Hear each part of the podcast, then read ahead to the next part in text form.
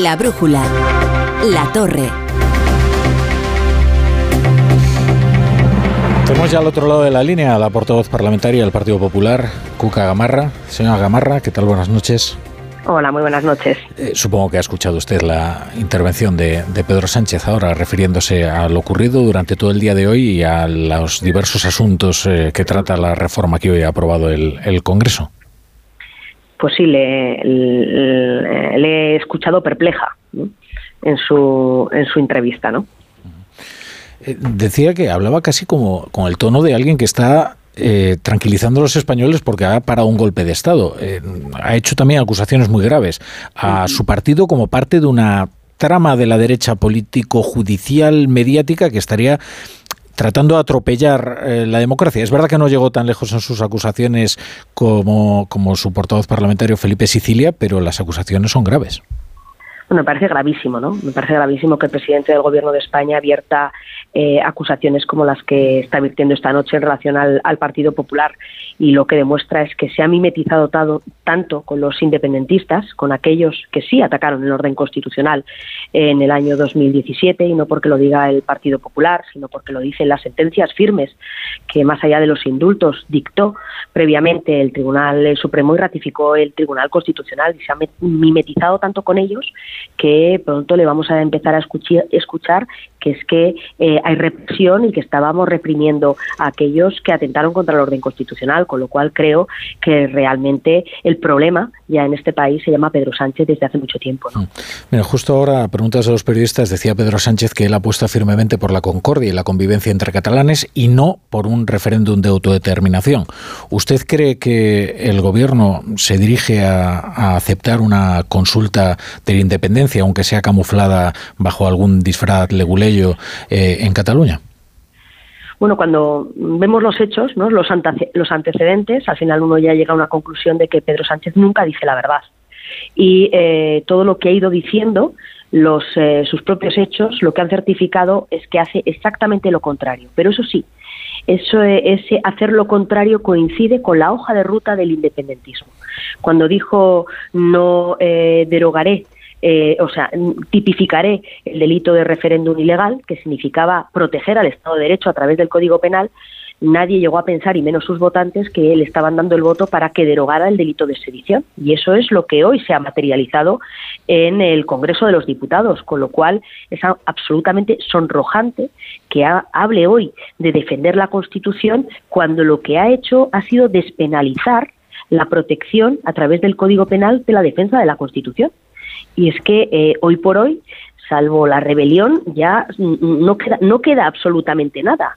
Eh, es decir, es que eh, esto es en lo que en lo que estamos, con lo cual cuando empieza a hablar en estos momentos de que no habrá un referéndum, lo que estará buscando es cómo lo va a llamar, pero que si la hoja de ruta de los independentistas dice que hay que llegar a ese punto, llegará.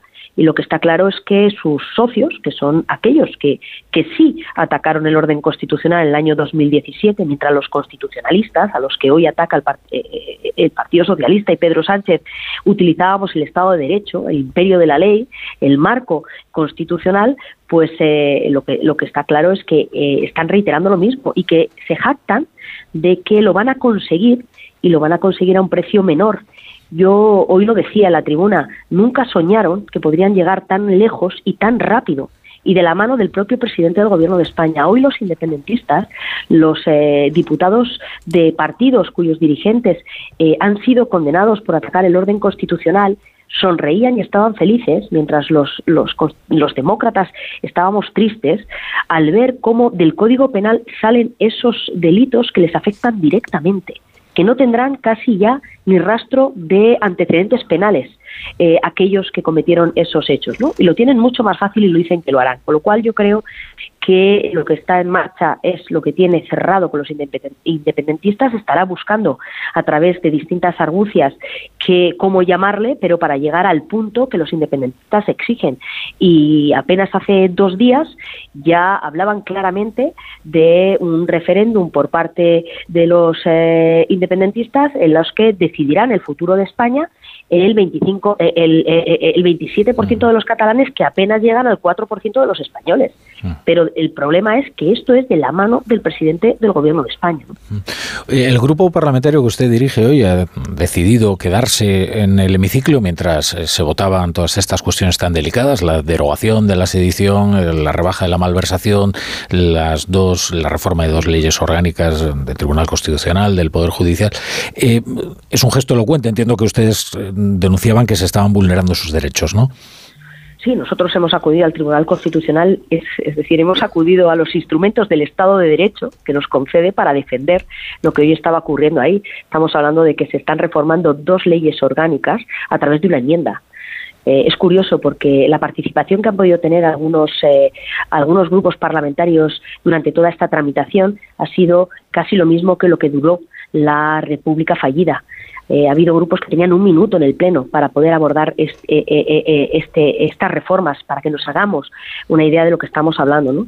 Porque el presidente del Gobierno estos últimos días les hemos estado escuchando hablar mucho de la valentía pero me parece una absoluta cobardía hacer las cosas como las está haciendo. Claro que puede reformar la ley orgánica del Poder Judicial o la ley orgánica del Tribunal Constitucional, por supuesto siempre dentro del marco que establece la, propia Constitución, pero eso debe de hacerlo conforme a los procedimientos que establecen las garantías que traiga un proyecto que apruebe el Consejo de Ministros con todos los informes preceptivos que se necesitan y que marca al final el Estado de Derecho, que son las garantías para que se regule y se legisle bien, donde se pueda eh, se pueda participar y pueda haber un debate parlamentario y a partir de ahí estaremos estarán podemos estar de acuerdo o no, pero sin duda alguna tendrán garantías los procedimientos y no lo que hoy estaba pasando. Por eso es por lo que hemos acudido al Tribunal Constitucional, perdona Rafa, si me lo permites, y hoy hemos decidido quedarnos en la votación como se ha quedado otros partidos como, como Vox también, pero no votar porque evidentemente ante la gravedad de lo que estábamos eh, viviendo no queríamos participar en esa votación. Mm. Bueno, es que su recurso además no entraba en el contenido, sino en los procedimientos, que era, la forma de vulnerar sus derechos como grupo parlamentario y de sus representados, que eso es lo verdaderamente eh, lo verdaderamente importante. No sé si le ha decepcionado la decisión del Tribunal Constitucional de posponer su, de, su resolución hasta el lunes. Bueno, yo soy respetuosa, ¿no? Pero sí que es cierto que creo que, si se hubiera resuelto hoy antes del Pleno, eh, hubiera sido mucho más satisfactorio para, para todos, ¿no?